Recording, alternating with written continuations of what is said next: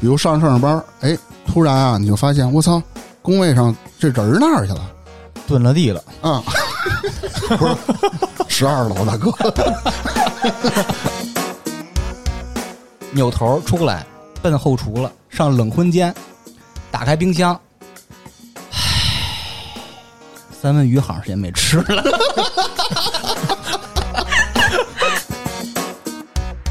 早上九点一定是来的，嗯，晚上五点一定是准时走。嗯，只要在这个时间段让他加班，马上生气，我操，他还生气，马上闹脾气。在刚刚过去的周四，就在我身上发生了一次。就在你身上是吧？对，就就就就直接把你急了。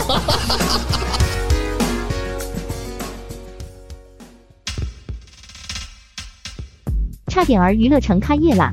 性感主播在线聊天，娱乐城气氛组、健身房、餐饮部、安保部、洗浴中心、大明兄弟会等等，陪您嗨翻天。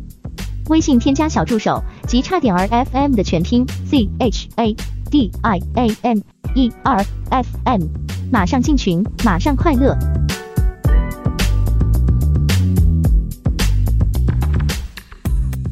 大家好，这里是差点 FM，我是大明。我是聪梅，好喂，这是哎，是最近哈维分享了棍儿哥的第二集啊，然后哈维分享以后呢，我觉得咱们也可以聊聊咱们在职场中遇到的一些混子，哎，我觉得这种例子也也是有的啊。乐见其闻。对，那我先开始说吧啊，我的这个混子呢，这位大哥呢，是我在新工作当中我去认识的。这个大哥啊，从开始入职到离开公司，大概时长是六六个月啊。哦，我也怎么怎么是离职呢？其实是意思上是被公司给劝退的。然后他的各种行为啊，就比较奇葩。我先把这故事背景简单给大家介绍一下啊。呃，我是新工作，是一月份我是入的职。这大哥呢，比我早来了五五天。然后开始两周的时候啊，这个大哥表现还可以，也加上可能在一个刚入职的熟悉工作的这么一个过程中，你也看不出他混还是怎么着，对吧？然后过了两周这以后呢，哎，大哥就开始他的表演了。他最开始是怎么着呢？各种请假，因为我们是按照我们的社保年限来，就是给这个年假的。比如你像我吧，我这个社保上时间长，可能就是有十天。我们分上半年，上半年是五天，下半年他也也是五天。这大哥呢，在两周后的，呃，就说一个月吧，入职一个月，把五天年假都请完了，然后还请了各种的假。刚开始就认为啊，哎，他是不是家里真有事呢？每次请假的理由不是他妈得病了，就是他妈要去住院，要不就是今儿我得送我妈去住个院，反正都是都是家里人身体不太好嘛。刚开始啊，认为这这种事儿可能就是这么个情况，但是时间长了，你就感觉怎么天天都有病啊？然后过了一段时间，大概有一个多月呢，我们部门啊，之前就是总监这块人员是空着的，后来来了一个新的，哎，然后再打个岔，你是负责什么？他是跟你一样的，跟我一样的职位，就啊是互联网产品经理嘛。哦哦然后呢，这个新来的总监的风格啊，他是属于这种，你活干完了，我其他我什么都不管你，你请假我就给你批。他说他是这样，大哥就看准这空子了，他其实他也不怎么干活啊，经常啊，他就是有一种行为是什么吗？比如上上着班，哎，突然啊，你就发现我操，工位上这人儿哪儿去了？哦，蹲了地了，嗯、不是十二楼大哥。那下去也得需要点功夫呢。然后你就一直找不着人。你刚开始以为他可能开会去了，或者厕所蹲坑去了，啊，也没准给谁打电话去了。哎，他天天这样。然后基本上呢，就是因为我们午饭在一块儿吃嘛，基本上就是吃完午饭你就见不着人了。他基本上呢，他的说辞是什么呀？吃完饭了，我们不是得呃回公司嘛？回公司到门口了，哎，你们先上去吧，我给我媳妇儿打个电话。好嘞，上去以后下班了，大哥回来了。不是你们的午休时间是几点到几点？十二点半到一点半，就休一小时，就一小时啊嗯啊啊！基本上吃完饭要吃快点，到公司就是一点多了，你赶紧抓时间，嗯，抓紧时间，你趴桌上眯会儿嘛，哎，大哥 我赶紧开始工作，抓紧眯会儿。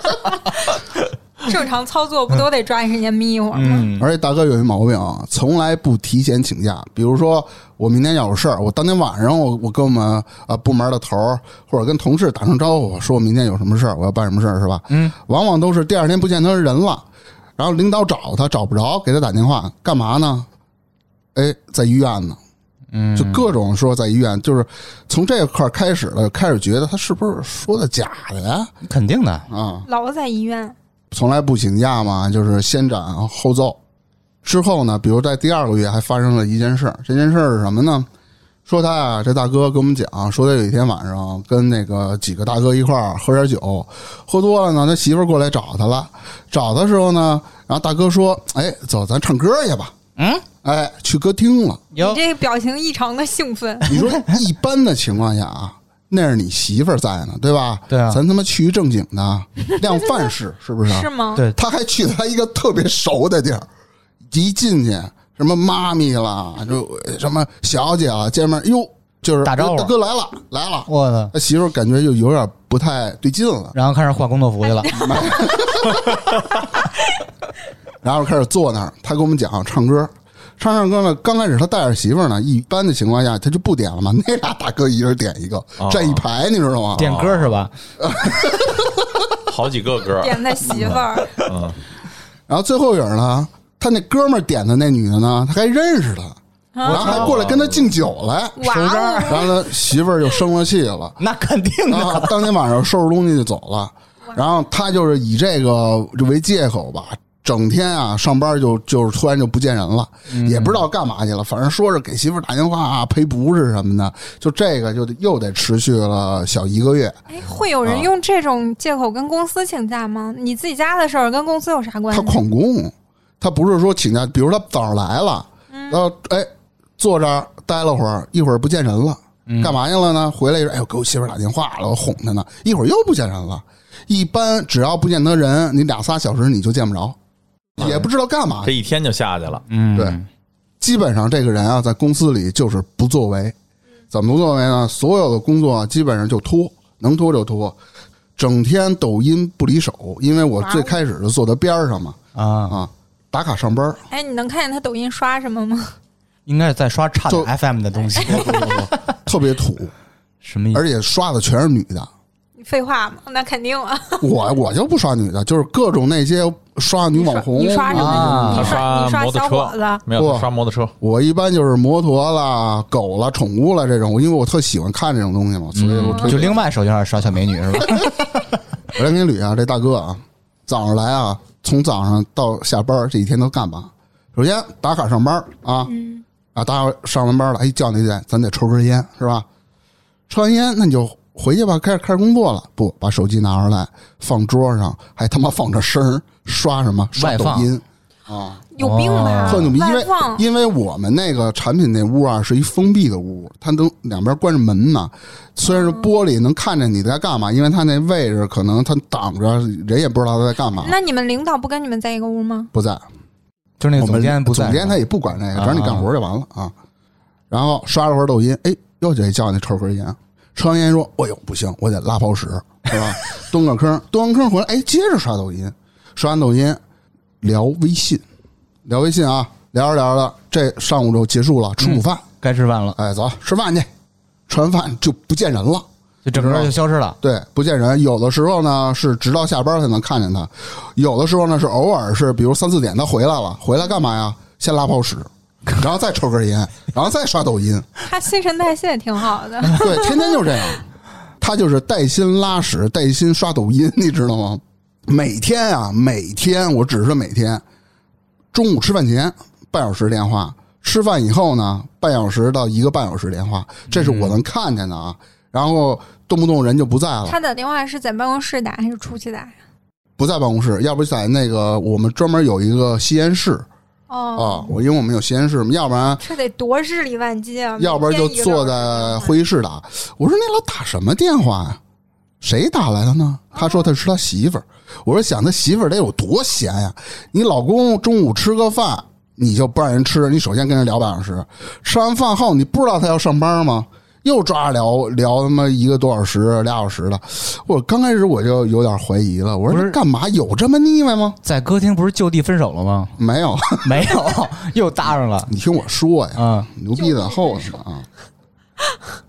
你总觉得这个事儿啊一多了，你总觉得不对劲，但你又说不出来啊是哪里不对劲。嗯，因为咱刚开始也不知道他后面的事儿啊，慢慢我就会讲啊。其实他在这个企业里啊，就我不之前说待了六个月嘛，那每个人都会有一定的产出，比如你有什么东西做了什么嘛。然后最后他在做工作交接的时候呢，就两个 Excel 表，还有呃还有一个十个页的 PPT，嗯十页的十 PPT 十。页的 PPT，他 Excel 表啊，特别那乱七八糟的，因为我们就把功能列表列出来嘛，类似于就跟互联网相关的嘛。嗯，就是特别水，全都是错的啊。就一般是，比如说让他给他派一活儿，是工作时间你必须规定时间内交，就各种拖。最牛逼的是一个文档，我一个礼拜写完的，他直到一个月之后，连他妈动笔他都没有动。因为我们公司有点复杂，因为新来的这个总监和公司的另外的人不是太合，一直都在弄这事儿。他看着机会，他就不干活了，你明白吧？就总监没法追他活儿是吧？，对对对，这大哥呢就这么这么去干，因为总监后来走了嘛，总监其实待了两三个月，人人就辞职了。辞完职以后呢，是我们这边又一个产品经理，因为他在工作在这家单位有两年半了吧，他就做一个头。我们工作呢都是今天干了什么，我就我就跟人说一声是吧？然后人家给他安排了就是一个活儿也没干，然后并且他还老这样请假，中间旷工，人家好话赖话人都跟他说过，提醒过好多次，还这么干，为什么给他劝退呢？最牛逼的是什么呀？他其实是端午节之后走的，端午节放完假，咱就得上班吧？嗯，咋？哎，大哥又又没来上班，大概中午了，我们这个头儿嘛给他打了一个电话，问他跟哪儿呢？你知道他怎么说的吗？医院的呗。没有，我跟外面玩呢。哦，你怎么不请假呀？你什么时候走的呀？放假最后一天晚上走的。哎呀，错峰。你妈，这不就是诚心吗？嗯，然后当时啊，我们这个就是头嘛，就有点急眼了。好话也说过，赖话也说过，你老这样，我不往上捅，当是领导找我的事儿，所以就把这个事儿捅到大老板那儿了。一聊，大老板什么都知道，哦，他早在我们老板这儿挂上名儿了。怎么挂名了呢？因为我们这个产品办公室啊，离前台特近，因为我们都有监控嘛。你出门干嘛去？什么让前台盯着他，就盯他一人，几点几分走的，几点几分去厕所了，几点几分回来的，哦，整天的这个就是整个表，嗯每天都给老板发。其实老板知道，老板就在等你们什么时候把这事儿告诉我。你看，所以前台很核心，大家再去新的公司一定要跟前台小姑娘、小伙子搞好关系。对的，对的，哎，我也想说这句话。我有一家公司的那个前台，就很明显的是老板的眼线，啊，真的就什么东西都跟老板汇报，还单独开会，他们俩。嗯嗯嗯因为他做的太过分了，别人怎么不盯为什么？显眼了。对啊，为什么就盯他呀？然后转过天来，因为他那个端午节第一天上班，他不是没来吗？第二天哎哎哎，丧不打眼的来了。来了以后呢，其实部门已经决定就要把，就其实就跟开除差不多，嗯，就要开除他。然后他呢，如果我换成角度是我的话，我要这么干，你开除我了，我明显他这么干的情况就是，可能他就不想在这公司待了，你就给我开了就完了，我就走了，是吧？哎，他还又想留在这儿。啊，就特你妈奇怪，你就这么干了，然后公司说了你要留也行，给你来一个那个，其实就僵的一个，其实不想要的，没想到他能答应啊？怎么说的呢？全公司大会通报批评，我操，然后把他这个作为典型，然后整个的这个考勤制度是要修改的，然后呢，一个月观察期，就等于说这一个月我公司是有呃理由直接给你开的，只要你有任务没完成，如果还是这样的话，他就给接受了这个。接受了。我操，没皮没脸不是，啊！我觉得啊这公司还挺人性化的，还给你观察期，我觉得公司这个处理太弱了，就是应该直接开除也没毛病、啊，因为你有证据啊，什么证据都有。对啊，你违反了公司的规定。然后呢，部门领导呢刚开始也是意思说是想给他弄了，是吧？然后心一软，跟老板去保证这个事儿，先给他观察一个月。他既然答应了嘛，老板说他改不了。老板就直接这么说的，说你给他担保了，万一他该这样打不打你们的脸啊？对啊，其实最后也是老板拍板了，必须给我走对，嗯啊！老板这么处理是对的。嗯我再跟你说说，整体的世界脉络就是这样，反正公司各种混啊，还有一些特别小的事儿，让你他妈就是特烦的，看着就就打心眼里招人烦。你知道干嘛了吗？嗯搞 IT 的都一般人都喜欢用机械键盘，啊，哎，家里弄了一些机械键盘，你跟家里敲啊，那玩意儿噼里啪啦、噼里啪啦的。我们那办公室又是一个跟封闭似的，一屋里就他那儿一机械键盘，噼里啪啦、噼里啪啦敲，你说你烦不烦啊？他想当机械战警，之前说过的，不听不听呢，我们我们就他有点强迫症，我们就把他机械键盘那键全给他拆了，啊，然后给他瞎鸡巴装，你你知道吗？就这种，那这样他还接着用，我都他妈无语了。有一次我差点跟他急了啊！还有在公司里封闭环境放屁，进屋叭来一屁，进屋咚来一屁。我说你背着点啊！他说老爷们儿你怕什么呢？我说废他妈话，又不开窗户又不开门，你他妈叮咣五四的屁！礼！貌问题嘛。对啊，什么逼事儿不懂。最牛逼的是有一天中午，我们老板叫我们开会，可能有点急，中午呢也来不及出去吃了，我们吃肯德基，外卖过来了嘛。其实外卖过来的那会儿，我刚咬了一口汉堡，老板说人都到了，过来开会吧。那我们所有产品部还有其他人呢，所有的这个吃的全放在这儿了，就不吃了，就在那儿放着了，赶紧去开会去，因为就在边上嘛。他不也还跟那儿吃呢，我还拍他一下，我说大哥你还吃他妈什么呀？老板屋里等着呢，傻逼叼一鸡腿进去了，就跟那儿叼着，还他妈坐着老板吃呢。老板看见了，直他妈拿白眼翻呢。这就脑子有毛病吧？这人就不是正常人干得出来的事儿。这还有一次这种人是是怎么找到工作的呢？我都奇了怪了。忽悠，还有一次是因为我们有两个办公区嘛，有一次开会去另外一办公区了。开会前呢，谁都不知道要开什么，因为我们基本上就这样，就是开会的时候都是一题待定，你也不知道你要开什么会，嗯，就是脑子里就蒙着就去了，往那一坐吧。你说你等老板呀，对吧？老板都进屋了，往那儿坐着了，老板已经开始说话了，大哥还拿手机那儿翻呢，翻什么呢？翻抖音呢。嗯，然后老板看了他一眼，就问了一个问题，因为他没听，他不知道，老板知道他没听，就说：“哎，那是谁谁谁，从你这儿，你你先说吧。跟老师提问似的。”啊，对，类似于这种，就是挨个说说说想法嘛。他傻了，说什么呢？啊，我他就跟你现在这表情一样吗？比我这牛逼多了。然后呢，别人提醒他了，你知道丫来一句什么吗？一般提醒了，你脑子就你就飞快的转，嗯嗯，然后你说点片儿汤话，你给他弄过去也行。他说：“嗯嗯，我我还没有想好呢，你先让别人说吧。”特傻逼，你知道吗？老板上拿白眼翻的，就理都不理他。我操，这老板挺能忍的，跟你说，而且他作风上也有点问题。哇哦！就好听这逼突然突然激！动了起来，突然就不困了。他一直给他，就是他，我不之前说过吗？他媳妇儿老给他打电话。我说媳妇儿闲的，天天的哪儿那么腻歪啊？而且他孩子都挺大的了，小男孩儿。哦然后带着孩子去滑雪，照片也给我们看嘛。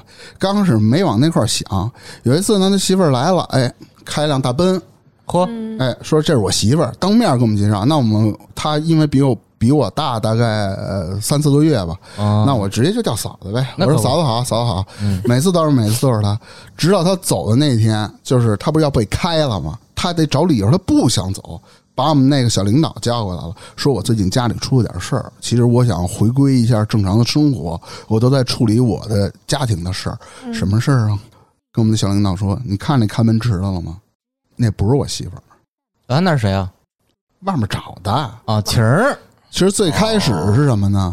最开始他就说啊，他在一个地方住，他媳妇儿又在另一个地方住，俩人不在一块儿分居哎，我就觉得挺奇怪的这个事儿，嘴里老提哎什么姐们儿今儿找我吃饭，那姐们儿找我吃饭，所以刚开始我没在意这种情况。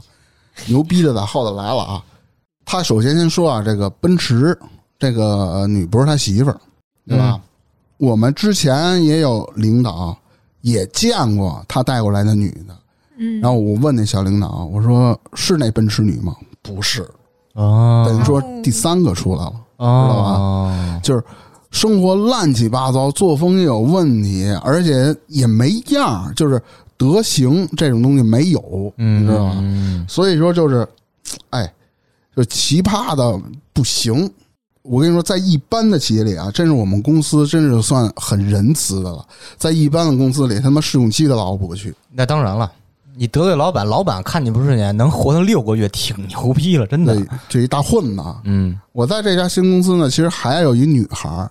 这女孩儿呢，她就是怎么说，简历造假了，造假完了，其实她什么都不懂，但是她不混，你知道吗？啊，人也干活，虽然干的一点都不对吧？是是你之前说的你扎小辫儿那个吗？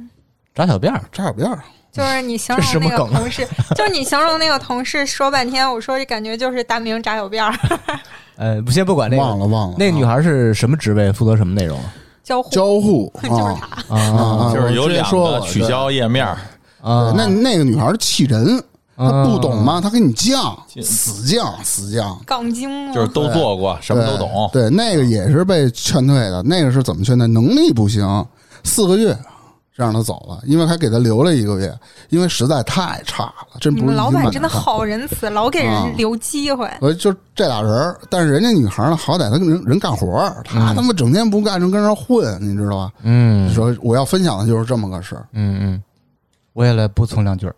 之前我之前也在一个正规的地儿干过啊，啊 有正经工作，就是我的第一份工作，也就是我八年的在酒店的那份履历。啊，我是零七年入职，一个大哥，当时我记得是零七年，应该是大哥四十二岁，当时职位是一领班儿。这领班儿是什么意思嘛？他有几个职级，你进去以后啊，你是一个实习生，实习生转正完就是服务员，服务员有一个副领班儿，副领班上面就是正领班，是这么一个流程，中间隔个三四级，其实很快，一般一两年就可以升一级这种的。我零七年入职，那大哥四十二岁，是一领班，正常领班的年龄应该在二十七八岁。嗯，四十二岁大哥，他是从九零年就开始跟人干的，一直到我一五年离开这个酒店这个餐厅，大哥依然是领班儿。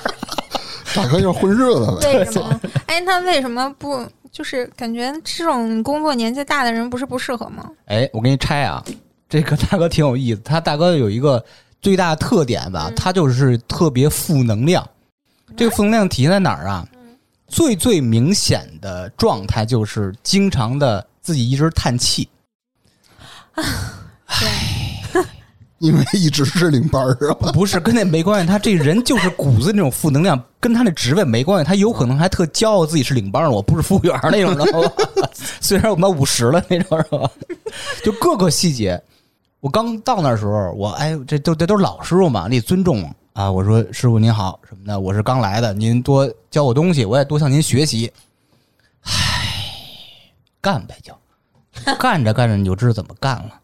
我说我啊，行行行行，你们要死了似的。后来慢慢的发现大哥啊有几个点啊，就典型的酒店那种特油的人的油耗的那劲儿的嘛。我明白，第一是？偷吃偷喝，嗯嗯，虽然我们都偷吃偷喝，这大哥有点过分。比你还过分呢。比如说吧，吧，操，正常的话，我们呃小孩儿外边盯着嘛，营业时间是到晚上十点，嗯，大哥基本上八点半九点自己偷偷到我们那个所谓的休息室，但其实是专门洗杯子的地儿，一个小屋。大哥啊，往那儿一坐，唉，这一声叹息代表什么呀？我一会儿拿什么吃的？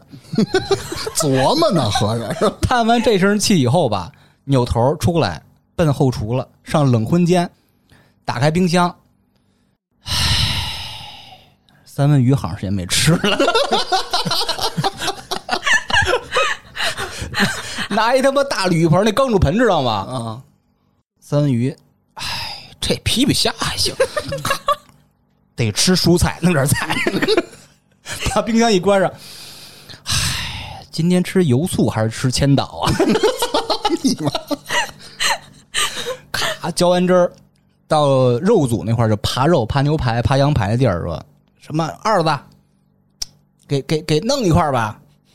他虽然啊职位很低，但是九零年就跟这混的，这都都熟啊，人驳不开那面子，啊，给弄一块儿吧。有里脊一小堆儿，啊，来来来来来吃这个，唉，每天就靠这口吃的了，是吧？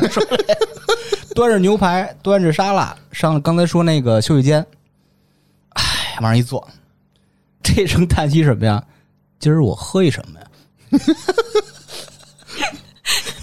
想了会儿，又出来了，到酒库那儿，打开冰箱，有那个白葡萄酒和香槟起泡嘛。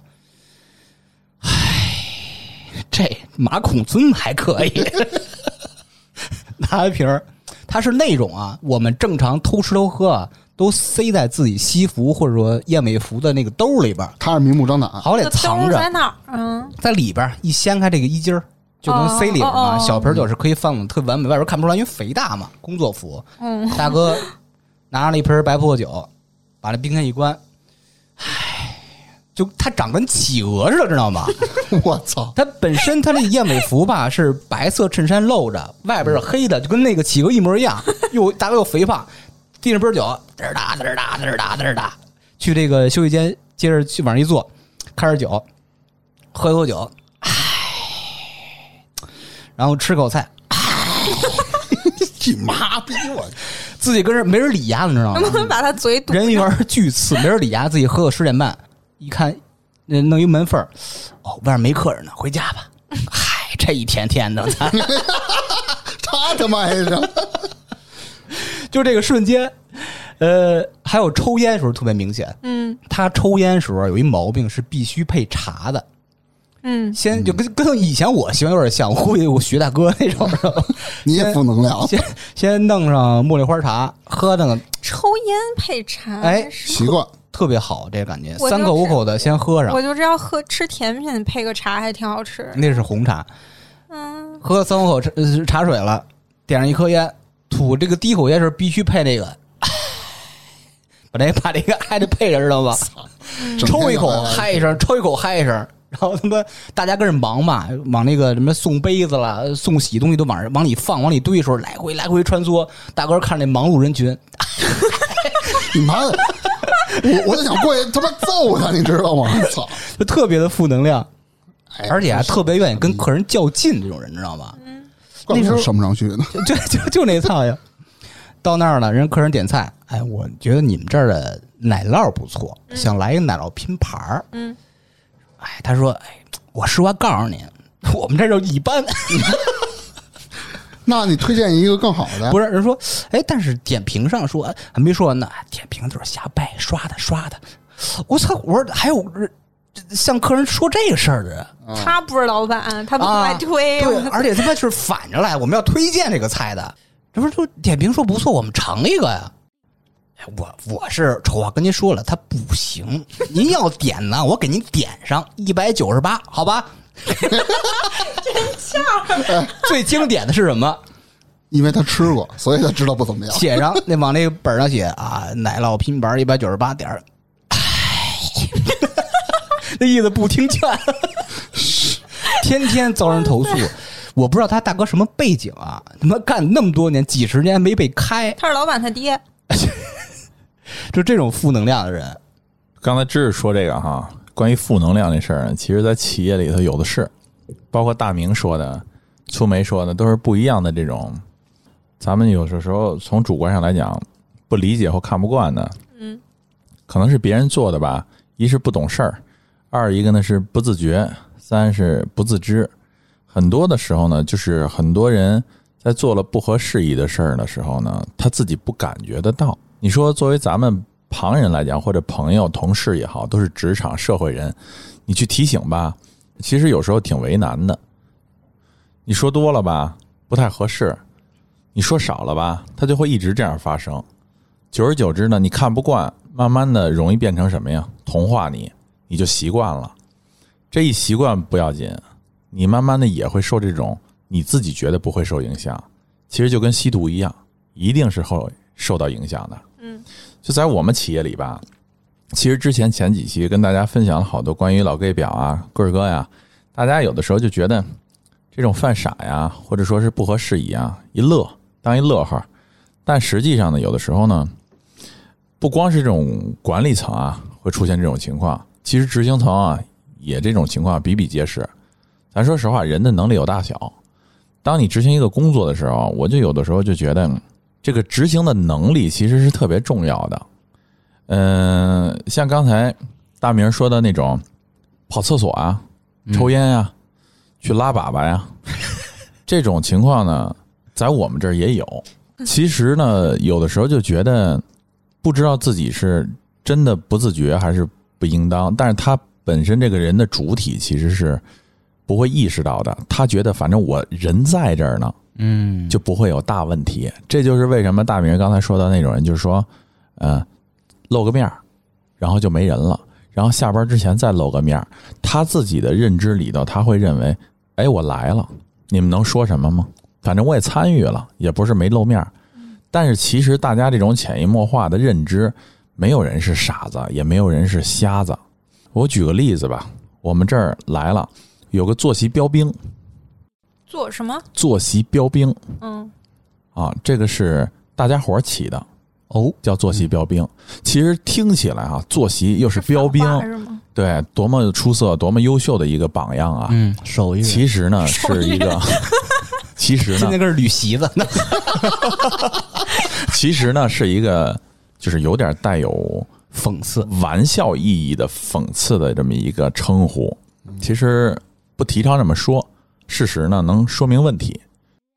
早上九点一定是来的，嗯晚上五点一定是准时走。嗯，只要在这个时间段让他加班，马上生气，我操，他还生气，马上闹脾气。在刚刚过去的周四，就在我身上发生了一次。就在你身上是吧？对，就就就就直接把你急了。就刚刚过去这周，周幸亏四那你只有一次，男的女的？你先说呃，男的想了半天，啊。啊，就是想了半天是就不是分出来。不是针对这个，不是针对这个人说是你这个人好人坏，谈不到职场嘛。我们只说在工作场所里做的事情是否适配团队的节奏。因为很多人说我有我的性格，我有我的方式。当你的方式和性格不匹配你工作的团队进度和节奏的时候，其实严格意义上来说就是不合适的。对，嗯你多么出色，用在这儿使不上劲儿，对，是吧？三点零的发动机，你搁在飞机上一样是小排量。嗯对不对？就这个道理。我给大家讲讲哈，呃，在之前啊，在周三的时候呢，从集团公司呢发来了两个文件，一个是精神宣贯，就刚刚过去的讲话，我们一定要在集团不管哪个部门哪一层级的公司，都要讲一遍这个学习要学习，必须听啊！这就是为什么要在集团这种组织里要学习，这是一个。要求呢，做会议记录呢，同时把这些东西呢做成 PPT，要拿在后边领导的会议上进行讲解。谁来讲解呢？领导要讲解，但是这个工作文案工作谁来做呢？我们来做。我们来做的同时呢，领导还特别考虑了，你们部门呢派一个人，从我部门抽调一个人，再从别的子公司再抽调一个女同事，两个人配合着做，把这个工作做完。同时呢，做好录音，扒下了录音以后呢，做成文档放在 PPT 里。啊，这个 PPT 挺大的，需要一些时间。这就是为什么两个人做。等到了周四的时候呢，因为这个工作毕竟是从我部门来的，我要分配给一个同事，要求他去配合那个同事，就是其他公司的这个同事做完这个工作。同时呢，又来了一个工作，哎，这就特别考验一个人的工作态度和能力的时候了。就是你已经有很多事儿了，又来事儿了，你要承受高压的同时要完成它，你不要去找理由，说我七姑八大奶奶她她二姨老病了，这种就是纯属扯，就很能证明事情。又来了一个工作什么呢？半年集团半年工作会议，也是文稿和讲话以及 PPT 制作。一说文字的东西哈，首先你要内容是不是得得特别精准？其次是它的量不会小，第三个是稿得定下来，就得反反复复来回来去折腾，这是一定的。你就想好了吧，不折腾了八十回不算完，定不下来，这是一定的。所以要有这种心理暗示和准备的。同时要把这个定下来的东西，要在特别短的时间内，可能一晚上要加班，连夜加。为什么要把刚才定的这十几页的东西或者二十几页东西全都变成 PPT 展示出来？要在大会上几千人的会上讲，谁讲？老板讲。老板讲的工作幕后是谁？是安排我们工作的，比如说总助或者秘书，然后是我们落地执行的单位。这就是我们接到的事情。你能跟老板说？这不该我做，哎，我就想问这个，这个活儿本来就不是你们的活儿，这两个活儿，对的，应该是有综合部去负责这个事儿的。综合部，不管是集团综合部还是下下属子公司综合部，其实严格意义上来说，一般现在的大的集团都是什么呀？人员特别少，事情特别多，一个人没有八个活儿，不可能。你像我们都是兼两级集团的职务。我怎么听着像我说我那领导似的？不是我们部门活儿，他就给接。哎，刚才粗梅说到这儿哈，我从这儿接一个话茬儿，拐个弯儿说一个别的事儿，然后待会儿咱们接回来接着聊我这事儿。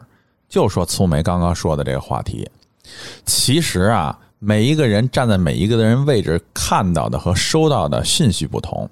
譬如说刚才领导给我工作，我给部门人员工作，在粗眉看来呢。就粗眉这个角度来看来，就好比他是我部门的员工，在他看来就是你就是一传活的，我可以这么理解吧？但是凡是有这就是我部门里头有这样的想法的人有没有？就是刚刚周四发生这个事情的这个同事 完成的不是特别理想的这个同事，他就有这种想法，我能感受到，就是我作为领导，我能感受到，感受到什么呢？你看到的只是你看到的传活。你没看到的是，你没看到我身后其他部分的工作，这可不是装的。领导有很多种推卸的、不干的，比如说像棍儿，实实在在的说；还有一种就是全都给你甩了，就是只要来我就传，只要来我就传，甚至我传我连写都不写，拍张照片传给你，多省事儿啊！有这种的，还有是什么带着干的，我就属于带着干。为什么？因为如果像我们负责境外的工作，你看哈，我给大家捋一捋，大家能不能听清楚？这是很实在的日常生活工作。比如说，我部门工作、党建工作，对吧？还有其他活动工作安排，以及部门主要的工作任务是境外投资业务，对吧？这些每一个事儿都没有少的事儿。那如果都是我来带着干，你觉得可能吗？完全不可能。我不是说夸自己哈。我觉得一个领导应该有的担当就是你冲在最前头，当你忙不过来的时候，开始合理、安全的分配工作，以及合理运用部门的力量和人资，这是才是正确的。如果你都揽在身上，那不叫管理，也不叫部门领导，也不叫部门工作，这是错误的。对于一个公司来讲，如果这样的人说我事事都我来，那对不起，你不适合这个角色。如果你只是二传手。事事都他来，对不起，你也不适合这个角色，这不叫管理，你没有给这个部门带来积极的正能量。所以呢，当我做这些处理工作的时候呢，做这些工作实际落地的人只能看到他看到的这些，他看不到你其他部分的东西，这个才是统筹安排。但是这些人的思想境界，他只能觉得你传给我了，啊，你就会传，活儿我来干。但他并没有觉得说，我就是那个你的落地的执行的最前沿的抓手。当我处在这样一个位置的时候，我才能特别理解这样一个安排。所以我话说回来，接着刚才那事儿说，这是两个工作了吧？交给我们的结果，周四的时候我还特意强调了一下，我说记着把这两个文档在部门的群里全发给你，你要仔细的看看完了以后，尽快的落地这个。PPT 工作，明天上午要要用这个工作，因为我们交上去的工作还会有一级的领导，领导带着干的领导会一个字一个字的查，他不是要查你，他要查这个东西，要确保它正确，因为出了事儿，我你他都不成，都不可以出这种问题，所以我特别能理解上面的心思，交给他了。第二天上午特别轻松的叭。在群里拽给我这个文件，哎，什么意思呢？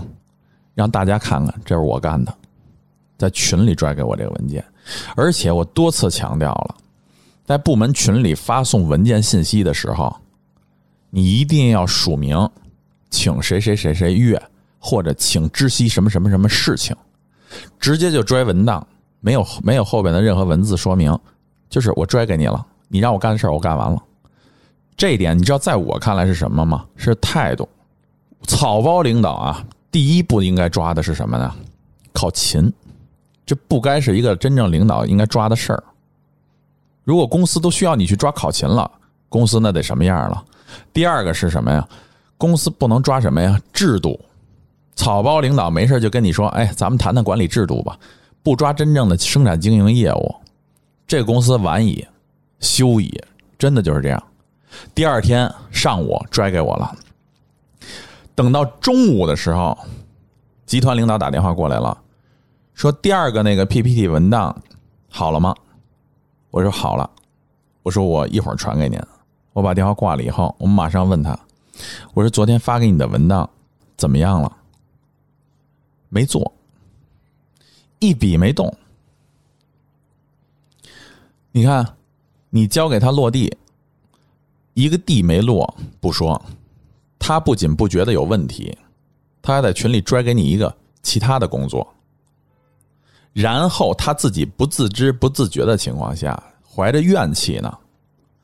然后当领导打电话过来问的时候了，我首先是什么？第一个是先回答，第二个是先什么？应承一下。我没说我们没做，我马上问做没做？没做。我现在想的不是埋怨他。没做，那现在赶紧做，甭管几点，现在做。这个时候已经几点了？将近一点多了。那到下午五点多下班，还有几个小时是吧？那你是不是得快赶着做？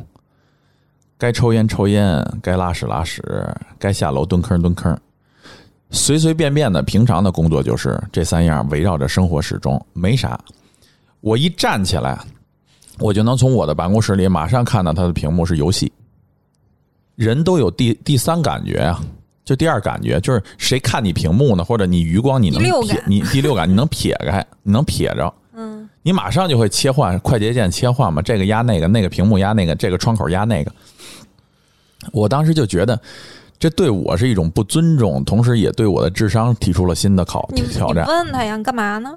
都挺大的人了，我呢是拿成年人的标准来对待你。你是个职场人，你不是我的孩子。我经常跟自己说，他不是你的小孩，他是你的同事，是你的员工。你不应该去教育他，你只能是劝慰他。我是这样的一个领导。你走后门进来的，所以，所以我从来就没有点破过他，我不会点破。我还是那句话，用你长处，不用你短处，能不说你。就不说我能不能提出一个质疑？就是你有没有感觉到，你上班的时候，如果你的领导特别的温柔或者特别的好说话，你可能就不会。就是有的人就是就像那种，就是给脸不要脸，你对他好，但是他根本就不在乎你，因为哎，反正他就那样，他也不管，就该干嘛干嘛，你根本就不怕他。呃，严格意义上来讲啊，第一个就是我能深深的感受到，就是你对他的这个工作信任，还有这种可靠性。你给出去的是这些，反馈回来的是你不理解我，你根本就不懂，等于没反馈，人玩游戏呢啊，差不多是这意思。所以在这点我也没有提出来过。然后完事以后呢，这不是快到下午下午马上下班了吗？开始急了，站起来了。呃，我发给那谁了？谁谁谁了？然后那个如果是不成的话，那回头九点以后吧找我，九点以后找我，我来改。也就告诉了，从现在开始到九点这段时间，不要找我，我没时间。这是我反馈给我的。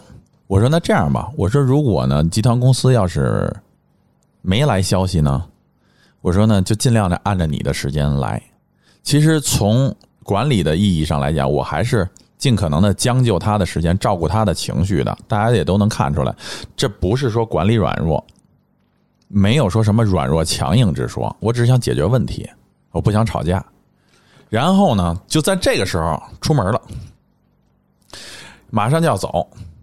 哎，巧了，二级集团的秘书就打电话过来，领导也打电话过来了，说哪哪哪董事长等着要呢，现在就发给我，马上就改，做多少发多少。你看，这是一号人物要东西了。嗯。你能说九点以后找我？不可能。我当时就在大办公室全屋，我就马上说：“我说那谁谁谁要的，你现在就得改。我说我呀，现在已经忙的都扒了爪了。我说我下去得马上取个快件上来，快递也是传递的文件。我说我现在，因为我从来不让我下边的人去给我跑快递去，说你寄一下去，你也取一下，从来不，我都是站起来自己去拿。那可不吗？我觉得这是应该的。但是很多企业里的领导都是实在忙不过来了，我觉得你可以说你能帮我一下吗？取一下，OK，没问题。但是我能拿都自己拿，所以我跟他讲，我说你现在马上改，改完了以后马上发出去。现在哪哪哪谁谁谁要，嗯马上等不到你晚上了。然后呢，我说我先取个快件，我马上上来，我就下去了。下去拿了快件，我就一秒钟都没停顿就上来了。就在这个过程中哈，大哥下班了，我们其他的，我们其他的，我我们，我们其他的同事在事后跟我说，说主任您出去的时候，说在这儿不停的摔东西，骂街，啊傻逼嘛！操，不停的摔东西。哎。我觉得在公司里这种跟不管是跟同事还是跟领导置气，然后当场耍脾气这种行你为，敢特别的了特别的幼稚不专一。就是我说一句事儿哈，一句话就是，我其实就真的对的是工作，而且造成这种局面的不是我来故意造成的。我觉得就对这件事儿，你没必要对人。然后呢，我回来了以后呢，他就跟没事儿似的，马上就说哪哪哪总现在事儿越来越多了，你不觉得吗？就开始 complaining，就开始抱怨跟我。你跟他说抱怨我们的上级抱怨我们的上级。就当时我就觉得，第一，呃，这个同事我我我就简单说一下，其实我不是说他人不好，是什么呢？就负能量，是挺负能量的，嗯，而且吧，就是就那一会儿，就是以之前所有的这种加班熬夜，都是我们部门女孩子干的，嗯，一次一次都没参与过。没有任何担当，对，他是唯一部门除了我以外的唯一的男男孩子，男生，嗯，一次都不会熬夜。哼我们部门搬沙发、办公室的东西，搬女孩子搬，男生没有。然后熬夜，凌晨三四点、三点四十五、五点多，顶着东方的太阳升起来打车回家，从来没有他，从来没有的。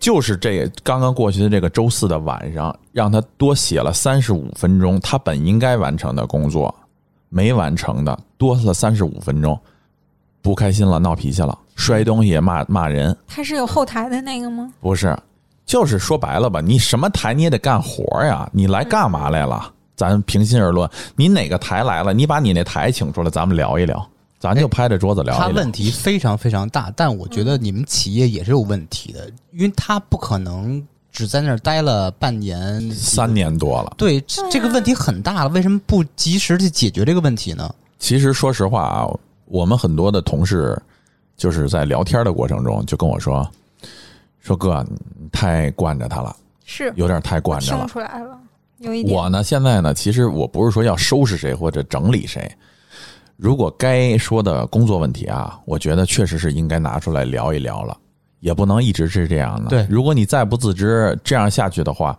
是我对企业、对部门的伤害。而且他有可能觉得自己还特委屈呢，让我干多活，是的，是吧？是的，这就是为什么千年不做一个文档，做一个文档觉得呃了不得了，所以他是这个事儿的整个问题是他自己心态的问题。心态。嗯，就是个人心态，而且就是在这个过程中吧，咱说实话，就是他现在做的工作，我从职场的角度上来说，分分钟就能替换掉这个人，就没有，就是你在这儿，你现在全撂，随便找一人接起你来，对，你看芝芝特听话，做 PPT 也挺漂亮的，愿意加班到三点四十五去看东方我们的太阳。我们不是说，我们不是说说必须谁加班谁就是好样，我我疯了，我带着我的人没事老熬夜加班啊，这就是知识的团体的配合度和那个融入感是最强的，总有人所以愿意希望主任考虑我。哦，OK，就是总总他他说了半天，说了半天，就是哈维，你把我招进去。就是总总有总有人，真的总有人，就是在一个团队里是做贡献的，嗯而且他不会跟你计较掰扯或者随便甩的你，就是他总是怀着一种积极的心态去解决问题。他目标非常明确，就是为了团队好。对。其实至至于其他的，人家不是说我非得计较什么嗯我，我觉得我就是这种人，其实真的很重要，一个团队里对甭管怎么骂、怎么打，完事儿就是说事儿，而不是说你这个人，我我我讨厌你这个人，我觉得那就太小，往小了想了。对，所以就刚刚过去的这个周四啊，真的就是我经历了，就是在管理上的一个。其实我是属于那种真的挺委婉的人，我觉得就是说我这话点到了，您要是还没听明白，我也不会说声嘶力竭的跟您来一通的。我觉得那是我失了礼了。而且就这个员工哈，我说句心里话，在之前就年底的这种评奖项的时候，一次班不加的情况下，这跟棍儿有关系，就是他俩一伙儿的，是不棍是？儿介绍不不不不，他他他跟他跟棍他他跟棍儿也不是一伙儿，他俩他毕竟就是这个员工，毕竟还是在部门里的。他跟棍儿，因为棍儿说实话，谁跟谁完蛋，谁跟谁完蛋，嗯真的就是他他不会想着你的，他自己也很明白。只是我说的，我这个员工是什么一种状态呢？是一种工作态度问题，而且他不自己感觉到他有问题，他觉得问题，你让我加班就是不爽，嗯，我就得回家，啊，这不是我该干的。我要刚才说的是什么呢？就在以前很早的以以前一个评那个年年年度奖项的时候，嗯，他跟我们一个女孩子争，女孩子是比他后来的，是比他后来的新人，但是人家工作作风啊什么的，就是真的就特别好，就你能感觉到人的积极性。然后呢，可能有一次呢，棍儿就叫我说：“你看这个年年度的奖给谁？”我跟你说实话，我就是论论功行赏的那种人，那种领导，就是说你做的多，我就不会让你白做，我也不给你画饼。今天你受了所有的委屈，我一个字儿可能都没跟你提过，但我心里头都记着账呢。我不是那种就说说打击报复你不行，咱就说不行。然后呢，就问我说：“你看是谁谁谁？”我可能当时没有提他，没有提他的第一个原因就是连续的疯狂的加班情况下不担当，这是一个事儿，就让我小看你了，甭管你是男是女。第二件事儿就是在女孩子冲锋陷阵的时候，从来不主动的说“我来”，工作态度有问题，我家有事儿，我家有事儿。我们女孩子就问我哥，谁家没事儿？谁家没事儿？第三点就是，在我给他行方便的时候，他就会觉得是什么呢？你跟我是兄弟。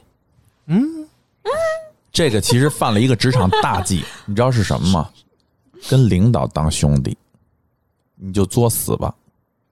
你如果破了这个戒，没有上下级的这个度了，你永远是你，嗯你就等着吧。嗯，真的，这是职场规律，不是说什么我得哈着您哥，我舔舔您们，不是，这真不是人，你不能为企业和人做事情，你价值何在啊？何来价值？这是真的。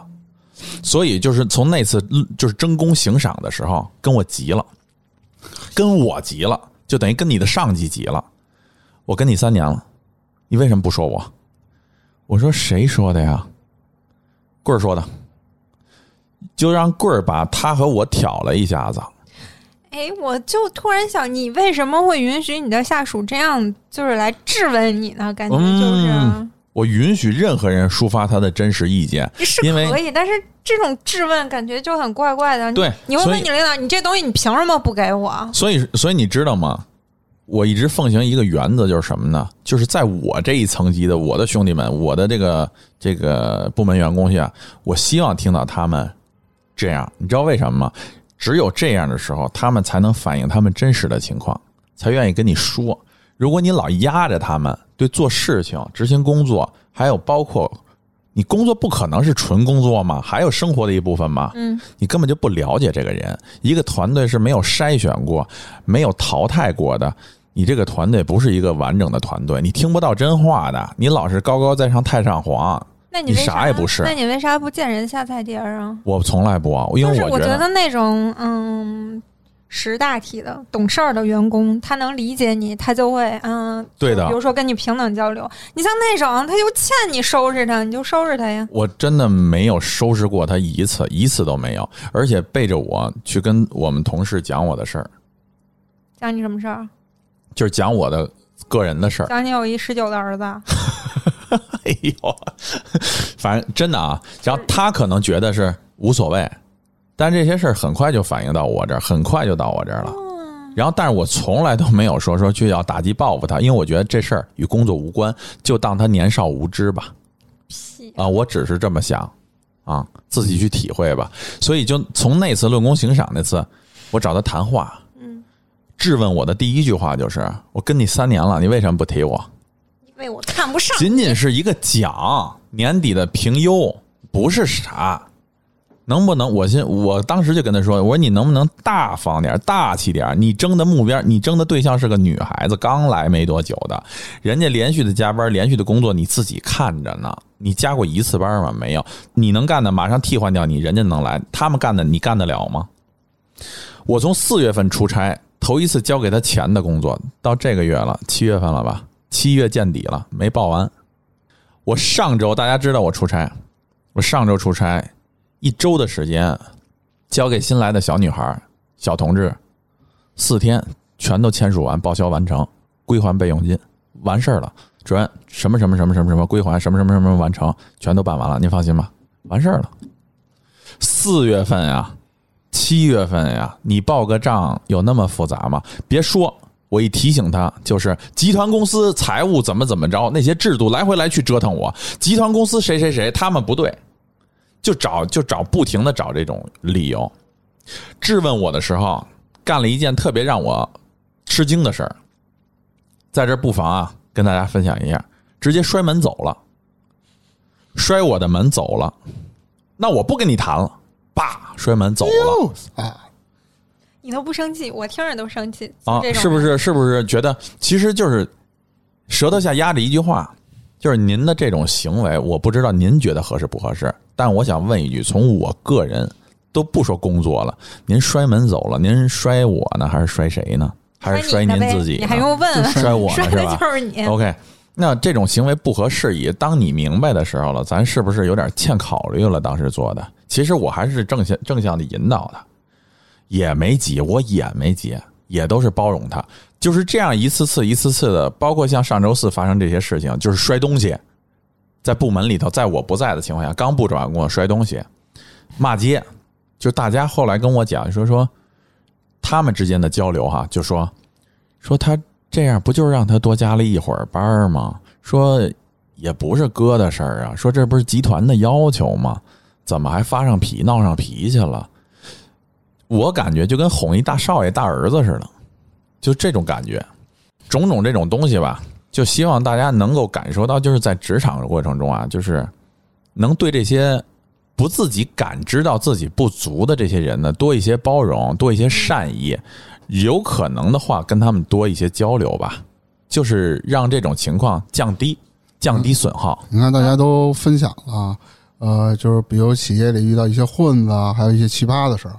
那我就有三个问题，其实我刚才就想问啊，我在节目最后我我就给提出来啊，为什么会有这种现象？哪种现象？就这种企业里就是不作为什么的混子，我觉得他们是怎么逃过面试阶段的呢？我个人觉得啊，就是人人的问题，是由每一个小的单元的人组成的这些事儿串联起来促成的这样的一个结果。我觉得他很多问题，但是面试的时候看不出来的，就好像你面试的时候，你怎么能看出来他经常要打电话？他什么就比如说什么个人生活比较混乱？你你面试的时候你看不出来这些呀？我我坚信哈，不管什么体制，大家也不要怀着那种传统的眼光，说是这是老央企、老国企，什么这那私有企业，我们公司领导什么公司包容，领导包容，咱不要怀着这些。杂音去看每一个事情，我觉得一定会一定会通过时间，还有人心，还有工作的实质内容来进行更新和淘汰的，一定是的，这是大势所趋。嗯，还有你说这种人的出现啊，比如拿我来说的吧，他会给我造成什么不好的影响呢？比如我们是一平级关系。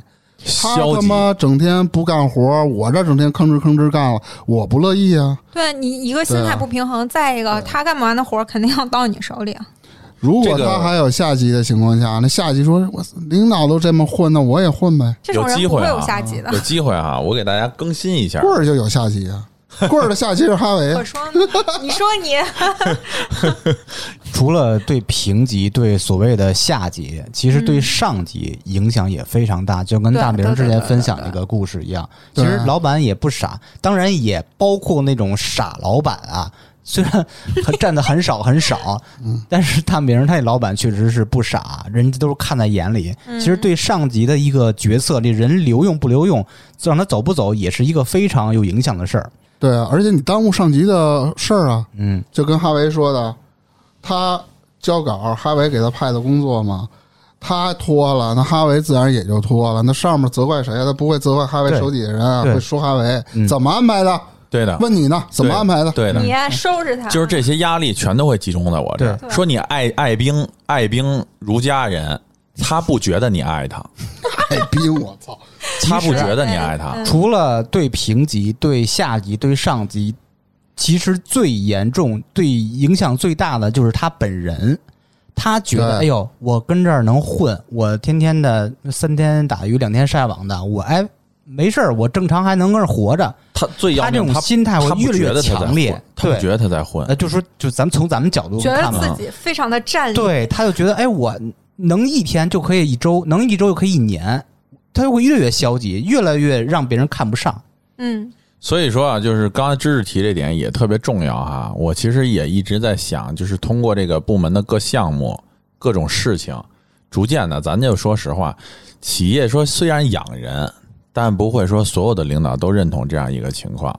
慢慢的会改变的，大家不要觉得说我这是铁饭碗，我就这么吃定吃辈吃定了这辈子了。你这辈子的所经所历这些能力，不会让你一直在这儿这么赖下去的。嗯，你的底线是三年，不是，我其实说实话，我觉得他无底线，他自己其实我觉得也挺没有什么方向嘛，就是挺 hopeless 的。你不用替他考虑，你要替团队考虑，他已经严重影响团队的运行了，是的所以要对你要做什么？他不想 pass。真的，我其实其实，在工作任务上，其实，在现在的工作任务上，其实怎么说呢？我的意思说，你考虑我，得嘞，赶紧得嘞，办烟呐！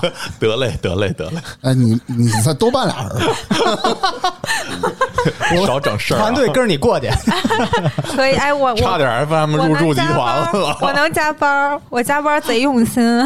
差点 FM 入驻集团了啊！还有有大家有没有想过啊？如何杜绝这种现象的发生？其实也杜绝不了。你按我来说的话，管好你能自己，做的只能是沟通，对自己做好就行了。而且说，一旦发现这种现象呢，首先第一个立马及时谈话。如果企业里有这种现象，嗯，不听直接把这人飞掉。没错，哎，我问一下，哈维，你有没有想过，有没有这个想法，就是要改变一下这个同事，呃，我其实说实话制裁，他？我没有要制裁他的意思。那你想怎么办？我其实能做的就是找他沟通。如果哈还是不成的话，还是不行的话通无用，我觉得。啊，有点这意思，就挺挺挺自我的那个。就嗯，对，是沟通三年了嗯，然后我自己就觉得一种就是说我在我自己内部，我不需要说在大的体制下，你不用跟我说你爸是谁谁谁谁谁啊，可以，你爸是谁谁谁没关系，对，但是我想说，就是说在部门的状态下，那我就会有这个工作上的调岗的安排。就你可能不会再负责，就是特别关键，你负责不了。就你这个责任心跟工作态度，你就负责不了。我不敢把重要的事儿交给你，嗯，哎你是不会累了，你可以把你也不会加班了，你自己觉得有意思，你就待下去。嗯，你可以把他调到其他部门吗？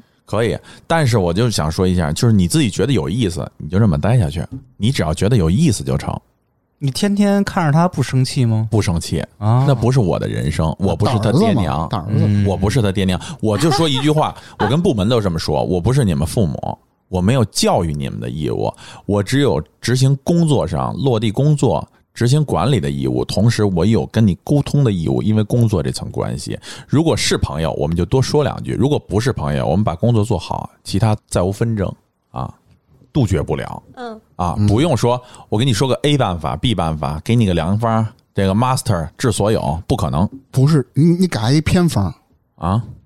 你给他一偏方，就就是下班之后套麻袋，对，大明儿去，大明儿去，大明儿楼底下等着去，那你们公司套的好几个 呢，准备多少麻袋啊？就就一下班，然后那个顶着麻袋出门了都。以后再有这种情况你就提我，我就是你的偏方。啊提你就是嗯你知道我们差点 FM，呗你们知道我们差点 FM 那麻袋吗？那麻袋哥知道吗？嗯，哈维刚才也分享了他这个下属的这个故事吧，是吧？想问问听友朋友们啊，如果就是您摊上了像哈维这种三年一直保持如此的员工，您的处理方式是什么？您可以在评论区里给我们进行留言，给哈维提供一个套马大以外的选择。对，非常感谢，给他整一偏方嘛。嗯 好，那这期咱们就聊到这儿，拜拜拜拜。拜拜。